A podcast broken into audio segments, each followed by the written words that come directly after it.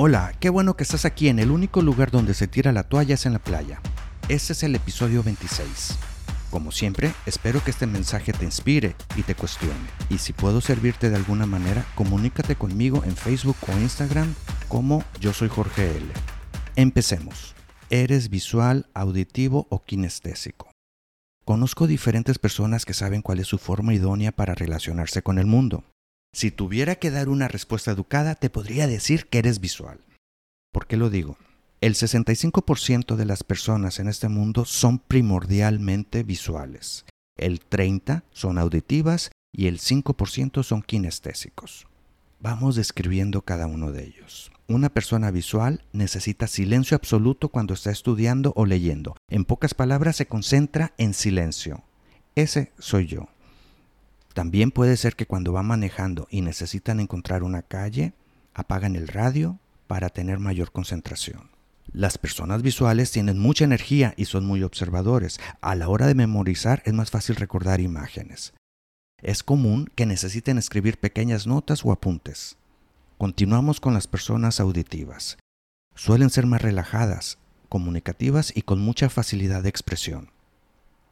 Al momento de platicar recuerdan las palabras exactas que se dijeron. Seguro, en este momento estás recordando a una persona que es así. Regularmente son buenos para escuchar y prestan atención y prestan atención a lo que les están diciendo. Y en tercero, son las personas kinestésicas. Regularmente suelen ser tranquilas y tienen un gusto especial por las emociones, así como las cosas manuales. El tacto, el gusto y el olfato son de sus principales medios para relacionarse con el mundo.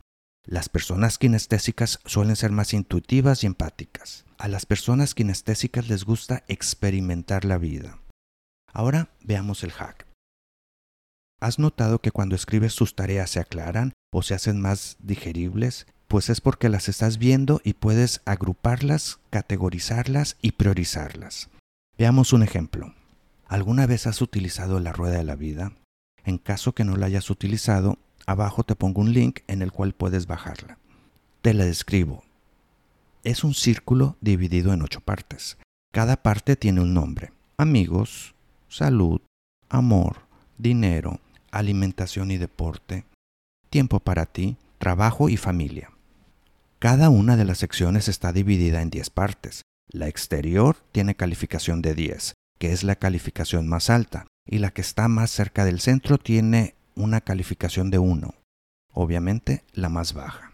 Ahora, ¿para qué sirve la rueda de la vida? Sirve para ver cómo percibes las diferentes áreas de tu vida y con ello sabrás en lo que tienes que trabajar de manera puntual. En diferentes sesiones he encontrado que aunque pueden tener situaciones adversas, se dan cuenta que sus amigos, familia o tiempo para ellos mismos son el verdadero problema en ese momento la situación de no sé qué me pasa cambia a ya me doy cuenta en qué tengo que trabajar. Pero más que la herramienta de la rueda de la vida, lo que verdaderamente sucede es que los pensamientos que son a menudo confusos y poco ordenados se ordenan. Es por ello que al momento que los organizas y calificas, todo se vuelve más claro. Por lo tanto, cuando tengas muchas cosas en la cabeza, escríbelas. ¿Para qué escribir en papel las cosas? En primer punto, para mantener el registro de lo que tienes que hacer. En segundo, para poder priorizar. Tercero, para poder liberar tu mente. Cuarto, para poder tener ese sentimiento de logro al ir eliminando, tachando lo logrado. Cinco, para poder enfocarte en lo importante. Seis, para recordar las buenas ideas. Posiblemente estás pensando cuál es la situación práctica de este hack.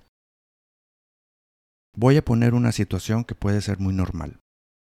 Si estás trabajando en la computadora en algo sumamente importante, estás concentrado y en eso te recuerdas de una actividad que tienes que hacer. Algunas personas dejarían lo que están haciendo para hacer esa actividad. Quiero comentar que en el momento que haces una actividad diferente, te tomará entre 10 y 15 minutos retomar la concentración para continuar en la actividad previa. Lo que estoy sugiriendo es que tomes una pluma y pongas un cuaderno o libreta en una hoja en blanco al lado de tu computadora. En el momento que te surja alguna actividad, solo anótala en el papel. Cuando termines la actividad que estás haciendo o al final del día, según sea el nivel de importancia, lo haces. El simple acto de anotar en tu libreta, tu mente se libera de esa actividad. Notarás que he estado platicando que escribas, a lo que me refiero es que lo hagas en papel. Me puedes decir que escribir en papel ya no es útil, que lo puedes hacer en tu computadora, tableta o teléfono inteligente. Estoy totalmente de acuerdo con respecto a que es más práctico, pero no es más eficaz, ya que hay beneficios extras que no se obtienen con las formas digitales. Si quieres tener más información, te anexo un link de un podcast mío en las notas. Espero que te haya gustado. En Spotify y Apple Podcast puedes darle seguir para que no te pierdas ningún episodio. También puedes poner reseñas si me quieres enviar algún mensaje y no te olvides darle 5 estrellas. Si piensas que este episodio puede ser de utilidad para alguien, envíaselo. Lo más que quiero es que pueda ser de ayuda para la mayor cantidad de personas. Gracias, estamos en contacto.